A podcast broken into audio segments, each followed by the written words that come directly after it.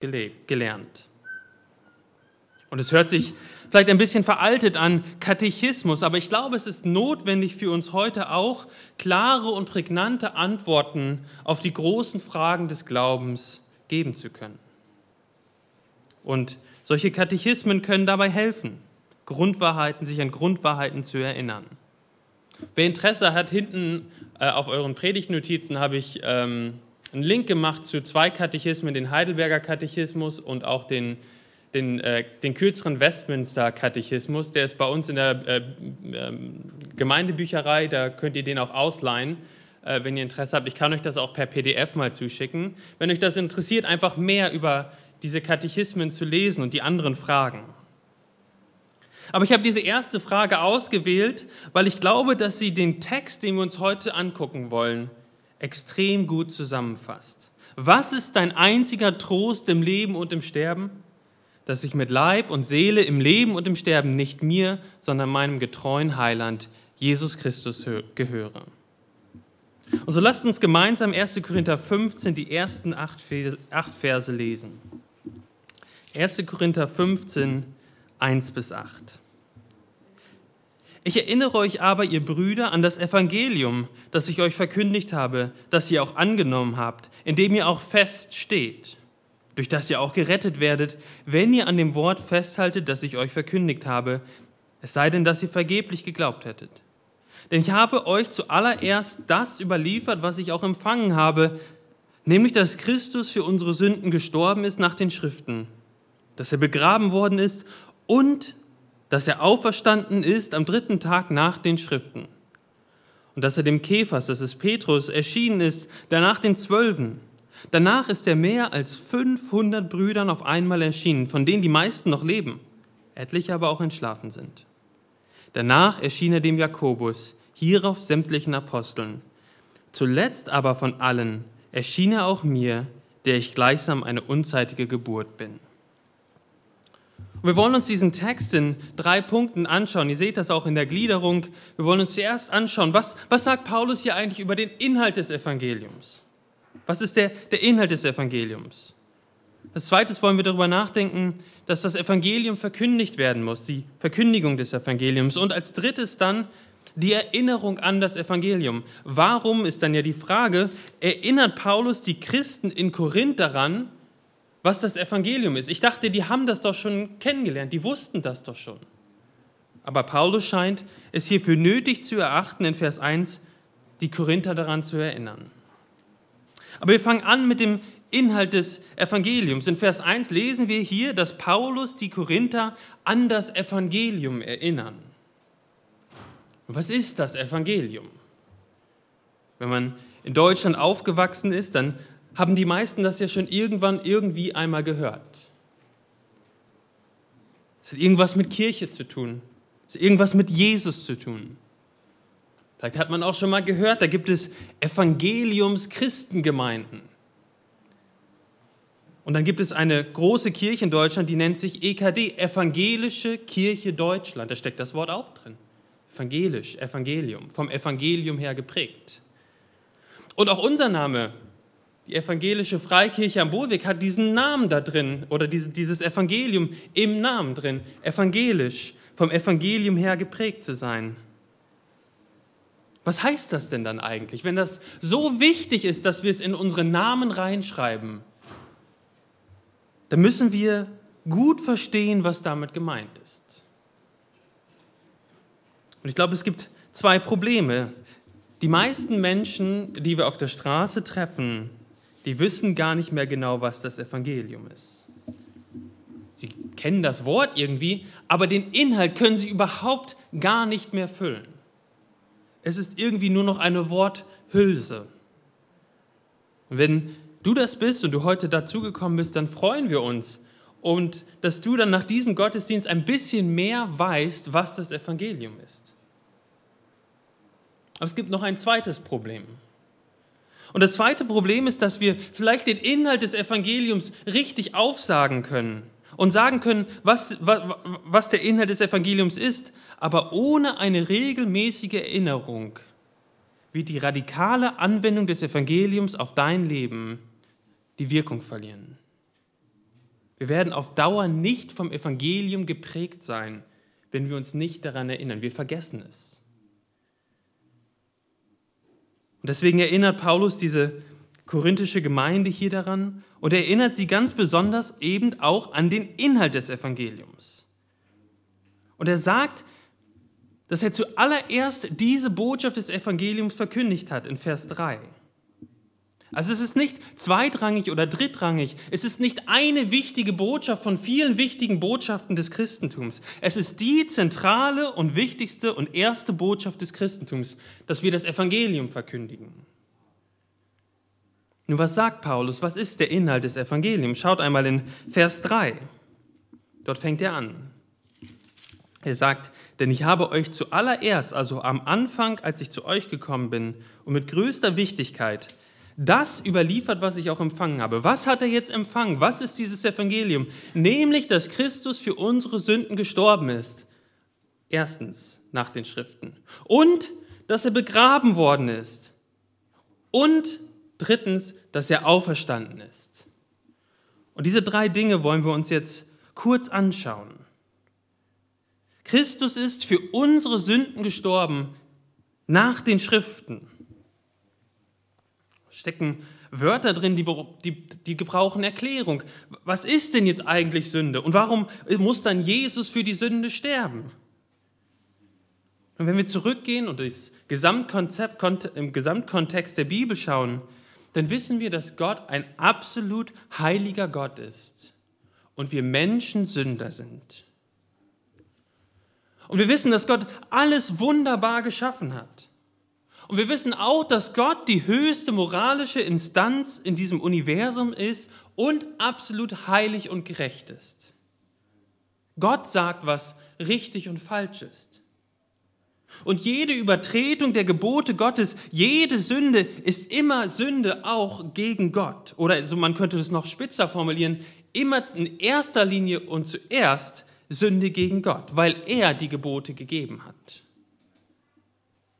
Und weil dieser Gott heilig ist, wird er Sünde nicht dulden. Er wird Sünde auch nicht fünf Grade sein lassen, sondern er ist der gerechte Richter und jede Sünde muss ihre gerechte Strafe bekommen. Und die Bibel ist klar, was die gerechte Strafe für Sünde ist. Wir lesen das im Römerbrief zum Beispiel, Römer 6, Vers 23. Der Lohn der Sünde ist der Tod. Oder auch wenn man zurückblickt in 1. Mose 3. Was passiert, als, die, als Adam und Eva gegen Gott sündigen und rebellieren? Da stirbt etwas. Ja, die Beziehung zu Gott stirbt. Sie fallen nicht direkt tot um. Aber die Beziehung zu Gott stirbt. Und das führt dann dazu, dass sie physisch einmal sterben werden. Und wenn die Sünde nicht irgendwie anders getragen wird, werden die Menschen für ihre Sünden den ewigen Tod sterben. Wir sind Menschen, Gott ist heilig, wir Menschen sind Sünder. Ganz am Anfang, das hatte ich ja gerade schon erwähnt, haben Adam und Eva gegen Gott gesündigt. Und seitdem sind alle Nachkommen von Adam und Eva, auch wir, von Natur aus Sünder. Wir stammen von Adam und Eva ab. Aber es ist nicht so, dass wir fremdgesteuert sind, als ob wir sagen können, ja, weil Adam und Eva gesündigt haben, deswegen kann ich gar nicht anders als sündigen. Also eigentlich bin ich gar nicht schuldig. Nein, nein, wir sind nicht fremdgesteuert. Wir selbst sind aktive Sünder und verdienen eine Bestrafung dafür. Und Sünde ist auch viel tiefer, als dass wir mal etwas machen, was Gott nicht gefällt. Ja, dass wir dass wir, ja, dass wir mal einen Ausrutscher haben. Die sündigen Taten unseres Lebens kommen aus einem Herzen, das Gott als die oberste Autorität im Leben ausschließt und das Ich auf den Thron des Herzens setzt. Wir Menschen lieben Gegenstände, wir lieben Gefühle, Erfahrung und auch andere Menschen mehr als Gott. Wir setzen andere Dinge und uns selbst über Gott. Und das führt zu ganz vielen verschiedenen Sündentaten in ganz vielen verschiedenen Bereichen unseres Lebens. Ich nenne mal nur ein paar. Manche zerstören ihre Familie, weil sie meinen, dass Erfolg im Job ihnen Erfüllung gibt, nachdem sie suchen. Sie suchen ihr eigenes Glück so sehr in den falschen Dingen, dass sie bereit sind, diejenigen zu verletzen, die sie eigentlich beschützen sollten, ihre Familie. Das ist Sünde gegen Gott, weil dieser Mensch sich dann und seine Erfüllung mehr sucht als Gott. Andere sagen, ich habe es verdient, jetzt mal auf die Pauke zu hauen zu Hause. Ich arbeite wie ein Tier und am Ende dankt mir kein Mensch. Das ist Sünde gegen Gott, weil sich alles um diesen Menschen dreht, der das sagt. Und er selbst zum Gott der Familie wird und alle Menschen ihn anbeten und ihn huldigen müssen. Wir wollen die gute göttliche Schöpfung von Sex und äh, Intimität ausleben, aber ohne die lebenslange Verbindlichkeit der Ehe. Wir sündigen dagegen Gott, weil wir unsere Lust und die Erfahrung und diese Erfüllung darin suchen, als, als dass wir sie suchen bei Gott.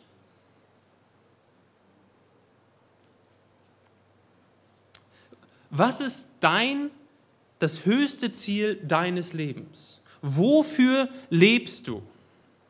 Was meinst du macht dich wirklich glücklich am Ende? Oder vor welchem Verlust fürchtest du dich am meisten? Was auch immer das ist, das ist dein Gott. Das ist das, wofür du in deinem Leben lebst. Das heißt, Sünde ist nicht einfach nur das, dass man mal einen Fehltritt macht. Wir sündigen, weil wir unserem Herzen etwas oder jemand anderen anbeten als Gott. Den einzigen, der, die Anbe der, die der, der der Anbetung würdig ist. Ich weiß nicht, was das bei dir ist. Ist deine Ehe, dein Auto, deine Arbeit, deine Zukunft, vielleicht eine andere Beziehung in deinem Leben, dein Einfluss und Respekt bei der Arbeit, in der Gesellschaft oder der Familie, deine Kinder, dein Haus.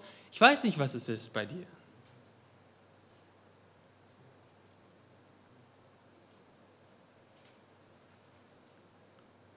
Das sind ja alles gute Dinge. Dinge, die einen gewissen Stellenwert in unserem Leben haben sollten. Wenn wir sagen, ach, meine Ehe, die ist mir völlig egal, das wäre ein Problem. Die Ehe ist etwas Wichtiges und Gutes, Dein Auto ist gut und wichtig. Es wäre blöd, wenn du sagst, es ist mir völlig egal, wenn, man, wenn, wenn, mir, wenn, wenn mir jemand mein Auto stehlen würde. Ist mir völlig egal. Nein, nein, nein. Es muss eine gewisse Stellung in deinem Leben haben. Aber die Frage ist, wer steht am Ende ganz oben über allem? Oder nochmal anders gefragt, um welche Dinge oder um, welches, um welchen Gegenstand oder welche Person sollen sich alle anderen Dinge drehen? Und von Natur aus hat jeder Mensch etwas anderes als den lebendigen Gott auf seinem Herzensthron. Und so muss sich jeder Mensch vor Gott einmal für seine Rebellion vor Gott verantworten. Jeder von uns muss sich vor Gott dafür verantworten, dass wir den einzig wahren Gott nicht angebetet haben. Die Strafe ist der Tod und die Trennung von Gott. Wir können der Strafe nicht entfliehen. Es, es gibt nichts, das wir von uns aus tun können, um diese Schuld zu tilgen oder die zerbrochene Beziehung wieder zu heilen. Aber, aber was hat Jesus getan? Was sagt Paulus hier als ersten Inhalt des Evangeliums? Jesus ist gekommen, um für die Sünden zu sterben. Jesus, der vollkommen Gott und vollkommen Mensch war, der sündlos gelebt hat und nicht hätte sterben müssen er stirbt für unsere Sünden. Er nimmt unsere Sünden auf sich und bezahlt für die, bezahlt für die Sünden. Der Lohn der Sünde ist der Tod, aber Jesus Christus stirbt als ein stellvertretendes Opfer für alle Menschen, die sich im Glauben an Jesus Christus wenden. Und das ist reine Gnade. Es ist reine Gnade, dass Jesus für unsere Sünden gestorben ist und unseren Platz einnimmt. Wir hätten sie sonst selber tragen müssen. Und wir können nichts dazu beitragen. Nichts vorbringen zu sagen, weil ich das getan habe, habe ich das verdient, dass Jesus sich selbst für mich hingegeben hat. Es gab nichts. Und doch hat Jesus sich hingegeben, damit wir von unserer Sünde befreit sein können. Das ist das Herzstück des Evangeliums, das Kreuz. Und dann lesen wir weiter, dass Jesus nicht nur gestorben ist, Paulus sagt, er ist auch begraben in Vers 4. Also Jesus war wirklich tot. Ja, manche ähm, Bibelkritiker versuchen uns weiszumachen, dass die, ähm, die Kreuzigung, dass Jesus da gar nicht richtig tot war. Nein, nein, Paulus macht hier schon deutlich, Jesus war wirklich tot. Den haben wir wirklich begraben. Der war drei Tage lang im Grab. Leute haben gesehen, wie er vom Kreuz abgenommen wurde, wie er in Grabtücher eingewickelt wurde, wie sie, ins, wie sie ihn ins Grab gelegt haben, wie der Stein vor, den, vor das Grab gerollt wurde und wie die römischen Wachen vor der Tür Stellung gehalten haben. Das haben die alle gesehen. Jesus war wirklich tot und hat den Preis für unsere Sünden bezahlt. Aber, Vers 4, was ist dann diese, diese dritt, dieser dritte Inhalt, den Paulus uns hier mitgibt für das Evangelium. Am dritten Tag ist Jesus wahrhaftig auferstanden. Und das ist das, was wir heute feiern an Ostern. Jesus ist von den Toten auferstanden und er lebt. Und er ist nicht nur religiös oder spirituell oder irgendwie im übertragenen Sinne auferstanden. Nein, er ist wirklich physisch von den Toten auferstanden. Und er ist Menschen begegnet. Das lesen wir dann ja in unserem Text. Wem ist er da begegnet? Dem Kephas, Vers 5, dem Petrus.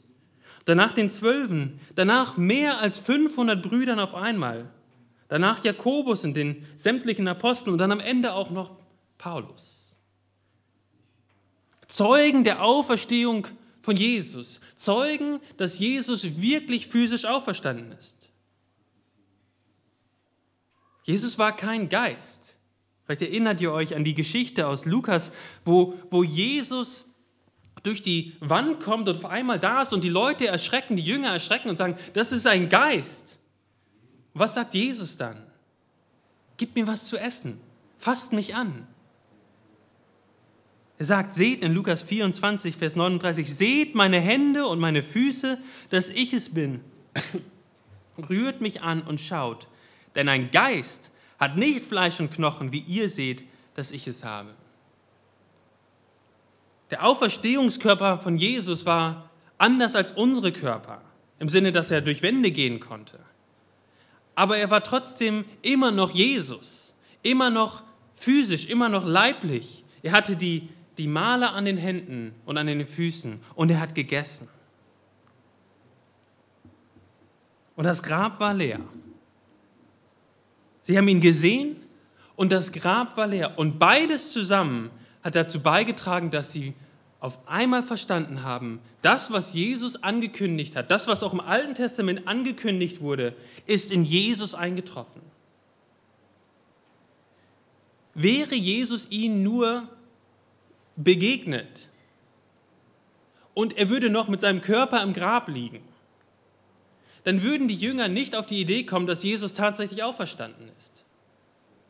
Weil dann hätten sie einfach nur, dann hätten die Gegner von den Christen oder von den Jüngern einfach nur Jesus aus dem Grab holen müssen und ihm sagen müssen, das, was ihr, was auch immer ihr da gesehen habt, das ist totaler Humbug, weil da ist Jesus. Und wenn, wenn sie nur ein leeres Grab gehabt hätten, dann wären sie auch nicht auf die Idee gekommen, dass Jesus auferstanden ist. Dann, dann hätten sie vielleicht gesagt, naja, da waren vielleicht Grabräuber, die da vorbeigekommen sind. Das war nicht unüblich. Also solange der Körper von Jesus im Grab war, war es schwer, anderen zu überzeugen, dass er lebt. Aber beides zusammen, dass, er, dass sie Jesus gesehen haben und mit ihm gegessen haben und ihn angefasst haben und das leere Grab, hat dazu geführt, dass sie, gemerkt, dass sie geglaubt haben, dass Jesus tatsächlich der ist, der er gesagt hat, dass er ist der lebendige Sohn Gottes, der gestorben ist und der auferstanden ist. Jesus hat die Strafe der Sünde vollständig bezahlt. Woher wissen wir das? Woher wissen wir, dass Jesus die Strafe der Sünde vollständig bezahlt hat? Wir wissen es, weil er von den Toten auferstanden ist. Das Werk der Erlösung ist vollendet. Jesus hat die Sünde und den Tod besiegt. Woher wissen wir, dass Jesus wirklich Gott ist? Weil er von den Toten auferstanden ist und dann in den Himmel gefahren ist und dort in Macht und von dort in Macht und Herrlichkeit wiederkommen wird. Er ist der im Alten Testament angekündigte Messias, der angekündigte Sohn Gottes, dieser Diener aus Jesaja, der für die Sünden des Volkes sterben würde, aber der Tod nicht das Ende sein würde. Jesus hat für unsere Sünden bezahlt.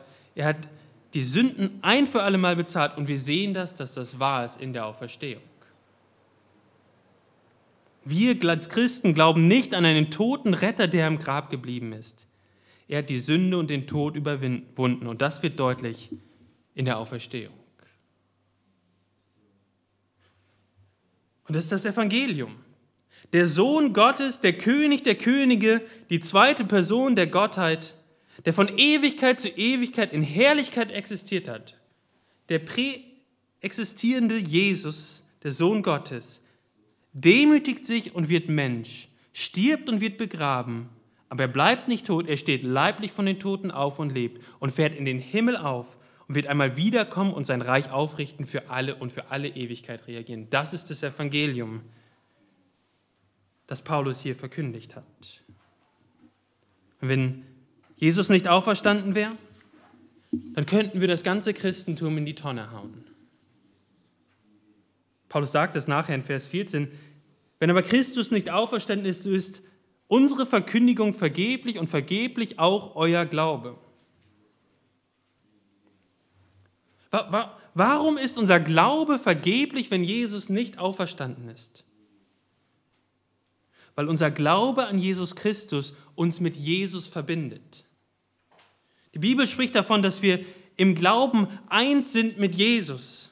Und wenn wir an Jesus glauben, dann sagt die Bibel, sind wir auf eine Art und Weise mit ihm verbunden, dass wir mit ihm gestorben sind. Und dass wir mit ihm auferstehen werden und auferstanden sind. Das heißt, wenn Jesus nur gestorben wäre und nicht auferstanden wäre, dann würden auch wir nicht am Ende des Tages von den Toten auferstehen und wir wären noch in unseren Sünden. Nun, wie bekommt ein Mensch Anteil an diesen Jesus, Anteil an Vergebung und auch Anteil an der Auferstehung? Anteil an diesem neuen Leben in Christus, das durch die Auferstehung möglich ist. Und da lesen wir in unserem Text, dass diese Verkündigung empfangen werden muss. Sie muss angenommen werden. Und wie kann sie angenommen und geglaubt werden? Das Evangelium muss verkündigt werden. Und das ist das Zweite, was wir hier in unserem Text sehen. In Vers 1 sagt er, dass ich euch verkündigt habe, dieses Evangelium. Und Vers 3, das, was ich euch zuallererst überliefert habe.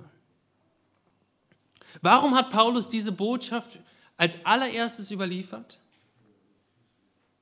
Weil es keine andere Möglichkeit gibt, dass Menschen lebendiges Leben, ewiges Leben bekommen, außer dass sie diese Botschaft des Evangeliums hören. Deswegen muss diese Botschaft verkündigt werden. Sie muss verkündigt werden, damit Menschen nicht verloren gehen. Und wir als Gemeinde müssen diese Botschaft auf unseren Lippen haben. Jeder einzelne von uns, wenn wir in unsere Familien gehen und auch unsere, unsere Arbeit nachgehen, aber auch jeden Sonntag hier in unserer Gemeinde, Menschen, die hier in den Gottesdienst kommen und noch keine Christen sind, das ist mein Gebet, dass Sie im Laufe des Gottesdienstes, in der Predigt oder in den Liedern oder in der Einleitung, wo auch immer, aber dass Sie rausgehen und zumindest gehört haben, wie wird man denn jetzt Christ und was hat Jesus für Sie getan? Dieses Evangelium muss verkündigt werden und es muss dann auch empfangen und angenommen werden. Das lesen wir dann auch nochmal in Vers 1, wo Paulus sagt, dass ihr auch angenommen habt. Ja, Paulus hat es verkündigt und es gab einen Punkt im Leben der Korinther, an dem sie es gehört haben und verstanden haben und gesagt haben, ja, das glaube ich. Ich vertraue Jesus und will ihm nachfolgen. Es gab diesen Punkt bei diesen Korinthern, dass sie gesagt haben, ja, ich glaube, dass es einen Gott gibt. Ich glaube, dass es Jesus von Nazareth wirklich gegeben hat. Ich glaube, dass dieser Jesus, der angekündigte Messias, Sohn Gottes war, Gott selbst. Ich glaube, dass er am Kreuz gestorben ist. Ich glaube, dass er am Kreuz für Sünder wie mich gestorben ist. Ich glaube, dass er leiblich von den Toten auferstanden ist. Ich glaube, dass ich ein Sünder bin und Errettung brauche. Und ich glaube seinem Versprechen, dass jeder, der auf ihn vertraut, nicht verloren geht, sondern ewiges Leben hat. Bei den Korinthern gab es diesen Punkt oder diesen, diese Zeit, wo sie angefangen haben, genau das zu glauben. Und ich möchte dich fragen, was glaubst du das? Das, was ich gerade vorgelesen habe, als ich es vorgelesen habe, was ging ab in deinem Kopf? War das auch? Ja, das glaube ich. Ja, das glaube ich. Ja, das glaube ich. Ja, ich glaube, dass Jesus von den Toten auferstanden ist. Und ich vertraue auf sein Versprechen, dass er jeden annimmt, der Buße tut und auf ihn vertraut. Wenn du das glaubst, dann bist du ein Kind Gottes, geliebt und angenommen. Du hast Vergebung der Sünden, du darfst in Abhängigkeit zu Christus durch den Heiligen Geist im Glauben wachsen. Du darfst dich auf die Auferstehung aus den Toten erfreuen. Dass es am Ende des Tages, dass dein Körper nicht im Grab bleiben wird, sondern dass du auferstehen wirst zu einem neuen Leben mit Christus zusammen. Und wenn du diesen Schritt noch nicht getan hast, wenn du Jesus noch nicht glaubst, dann schieb diese Entscheidung nicht länger auf. Vertraue dich dir Jesus an. Er wird dich nicht hinausstoßen. Was auch immer in deiner Vergangenheit liegt, und Vergangenheiten können immer oder sind sehr häufig sehr beängstigend. Ich weiß nicht, wie eure Vergangenheit ist. Aber ich weiß von der Bibel her, dass das Werk, was Jesus am Kreuz getan hat, ausreicht, damit jeder, der sich ihm zuwendet, Vergebung empfangen wird. Es wird keine Sünde aus deiner Vergangenheit geben, die du hervorholen könntest. Und Jesus dann sagt, das ist zu viel. Die kann ich jetzt aber wirklich nicht vergeben. Jeder, der kommt, jeder, der seine Sünden bekennt und Jesus vertraut, wird gerettet werden. Und wenn das bei dir passiert, vielleicht jetzt hier in dem Gottesdienst, aber auch vielleicht später oder nächste Woche, dann bitte sprich mit jemandem darüber könnt mich gerne anschreiben. Ihr findet meine Kontaktinformationen auf der Rückseite von, dem, von den Predigtnotizen. Christsein ist kein Einzelkampf, sondern wenn du an Jesus Christus gläubig wirst, dann gehörst du zur Familie Gottes, zur Gemeinde. Und Gott hat die Ortsgemeinde wie diese hier geschaffen, damit Christen als verbindliche Mitglieder sich in der Gemeinschaft der Gläubigen stärken, dass sie sich gegenseitig auferbauen schützen, ermutigen und lehren. Das ist die größte Entscheidung deines Lebens und auch die folgenreichste Entscheidung deines Lebens. Weil wenn wir das Evangelium annehmen und Jesus glauben, dann findet ein radikaler Herrschaftswechsel statt. Wo du früher selber der König warst, ist Jesus jetzt der König deines Lebens. Jesus, der König der Könige, der auferstandene Herr, ist ab dann derjenige, von dem du im Leben und im Sterben abhängig bist. In seiner Gnade und Liebe darfst du ruhen und wissen, dass dein König alles getan hat. Alles getan hat, um die Beziehung zu Gott zu heilen. Es gibt nichts mehr, was du tun könntest, das diese Beziehung in irgendeiner Art und Weise auseinanderreißen könnte. Du bist sicher in seinen Armen. Und er ist ein König, der in seiner Weisheit und Liebe dir vorgibt, wie ein Leben zu seiner Ehre aussieht. Und er dich mit dem Heiligen Geist ausgestattet, der dich befähigen wird, ein Leben zu leben, leben das Gott ehrt. Und so ist das Evangelium sowohl die Grundlage als auch die Motivation für ein Gott wohlgefälliges Leben. Und weil das die weil das wahr ist, es ist die Grundlage und auch die Motivation für ein Gott wohlgefälliges Leben, brauchen wir eine ständige Erinnerung an das Evangelium. Und das ist unser dritter und letzter Punkt für heute. Wir sehen das direkt in Vers 1, wo Paulus sagt, ich erinnere euch aber, ihr Brüder, an das Evangelium. Sie brauchten Erinnerung, genauso wie wir eine Erinnerung an das Evangelium brauchen. Und wir denken ja oft, weiß nicht, ob du auch so darüber denkst, das Evangelium ist irgendwie für den Anfang des Glaubens. Ja, ich war kein Christ, dann habe ich das Evangelium gehört, dann habe ich dem Evangelium geglaubt, dann war ich Christ und dann habe ich irgendwie weitergelebt. Aber das Evangelium, was war eigentlich jetzt nur für den Anfang? Und Paulus würde sagen, nein, wir brauchen das Evangelium als Christen. Es ist nicht nur der Anfang, es ist unser Leben und unsere einzige Hoffnung im Sterben. Das Evangelium gibt uns Hoffnung, Halt, Sicherheit und Gewissheit. Wir sehen das in Vers, Vers 1, wo er sagt, indem ihr auch fest steht in dem Evangelium. Das heißt, wenn Sie das Evangelium vergessen, dann verlieren Sie Ihren festen Stand. Und deswegen erinnert Sie Paulus daran. Das Evangelium gibt uns Hoffnung, Halt, Sicherheit und Gewissheit in allen Lebensfragen, Gedanken, Gefühlen und Situationen. Worin liegt deine Hoffnung, wenn du dein Herz und deine Handlung in der letzten Woche anschaust? Wenn die Gedanken hochkommen, ein echter Christ würde schon viel weiter sein als ich. Ein echter Christ würde so etwas nie tun oder denken. Was machst du mit diesen Gedanken? Worin findest du Halt und Hoffnung, wenn du von Menschen auf dieser Erde tief enttäuscht oder verletzt wirst?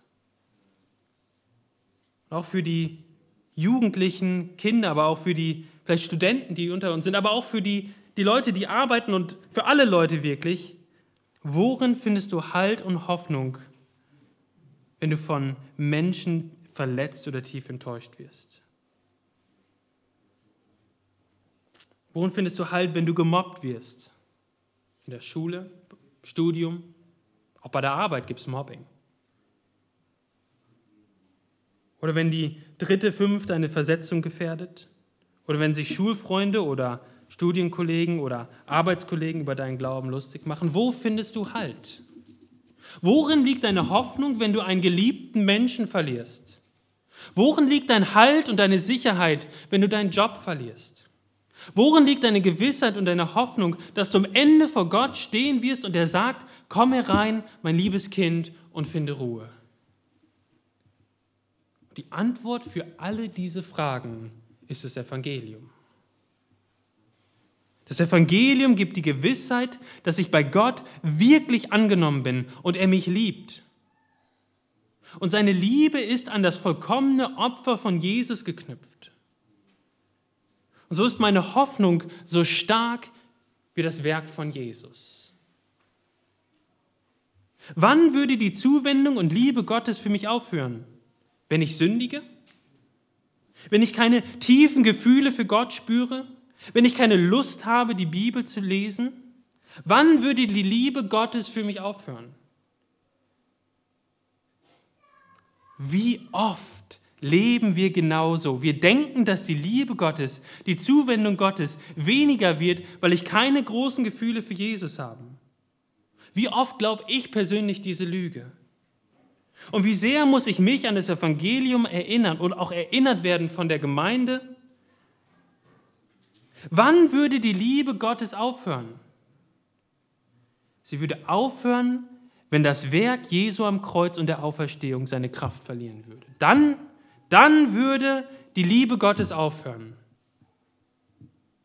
Dann würde meine Hoffnung aufhören. Aber das Werk von Jesus ist vollkommen und vollendet. Und deswegen wird die Liebe Gottes und seine Zuneigung zu dir niemals schwanken.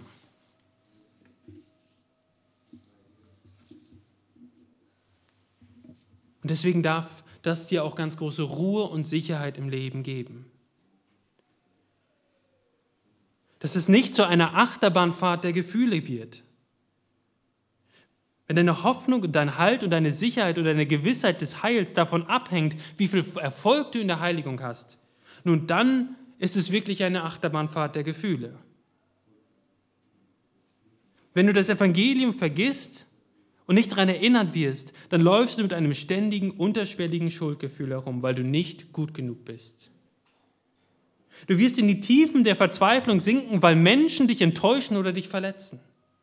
Du wirst in die Tiefen der Verzweiflung sinken, weil Dinge im Leben passieren, von denen du sagen wirst, ein liebender Gott würde so etwas nie zulassen. Du würdest dich in ungesunder Weise an Dinge und Menschen klammern, von denen du denkst, dass sie dir irgendwie Halt und Sicherheit geben. Und auch wenn du das vielleicht nicht so offen sagst, hast du Angst vor diesem Tag, wenn du vor Gott stehst. Merkt ihr, wie wichtig das Evangelium ist? Wie wichtig das Evangelium für unser Leben ist. Darin findest du den Beweis, dass Gott uns wirklich liebt. Er hat seinen Sohn für uns gegeben. Und es gibt uns Halt und Sicherheit für jede Situation in unserem Leben.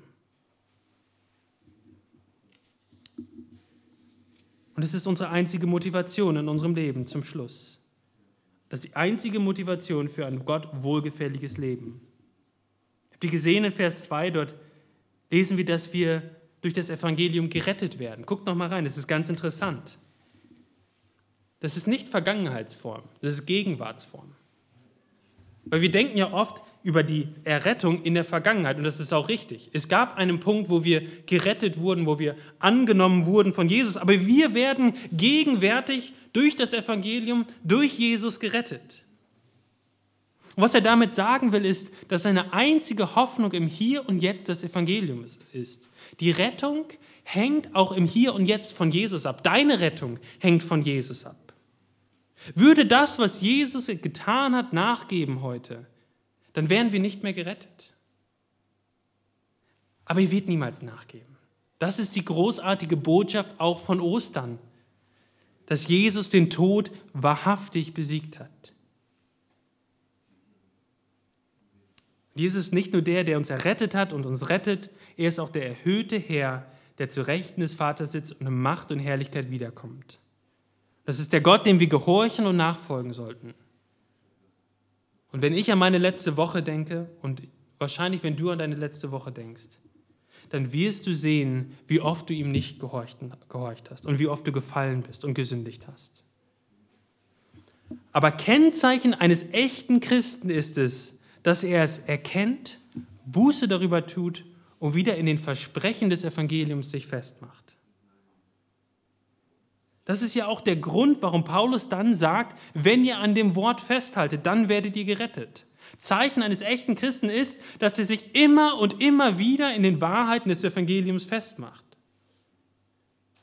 Was sagt er nicht?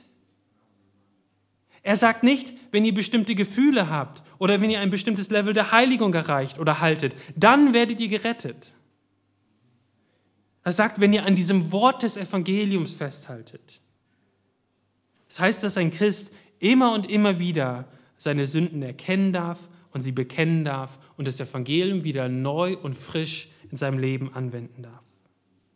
Und so gibt es einen Zeitpunkt in der Vergangenheit, wo wir Jesus angenommen haben aber dann in der Gegenwart dürfen wir uns immer und immer wieder mit dem Evangelium, an dem Evangelium erfreuen und uns die Gnade und die Vergebung zusprechen. Und so ist die, das Evangelium von Jesus Christus die Grundlage für unsere Rettung und die Gewissheit, dass wir bei Gott angenommen sind. Zum Schluss, was ist unsere einzige Hoffnung im Leben und im Sterben? Dass ich mit Leib und Seele, im Leben und im Sterben nicht mir, sondern meinem getreuen Heiland Jesus Christus gehöre. Amen. Himmlischer Vater, wir danken dir für dein Wort, danken dir, dass du uns darin auch ermutigst und immer wieder herausforderst. Und ich bitte dich, dass die unter uns, die das noch nicht glauben, dass sie das heute Abend glauben, dass sie, es, dass sie sich dir anvertrauen.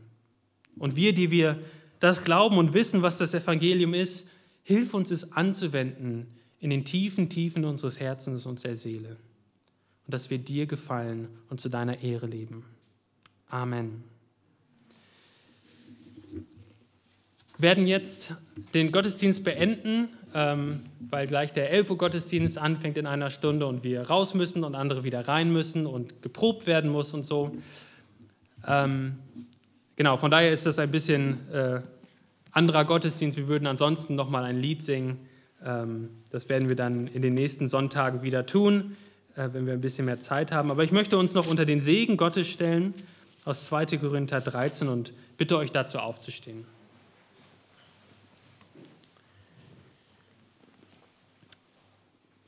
Die Gnade des Herrn Jesus Christus und die Liebe Gottes und die Gemeinschaft des Heiligen Geistes sei mit euch allen. Amen. Einen gesegneten Sonntag, Ostersonntag äh, und auch einen gesegneten Ostermontag wünsche ich euch.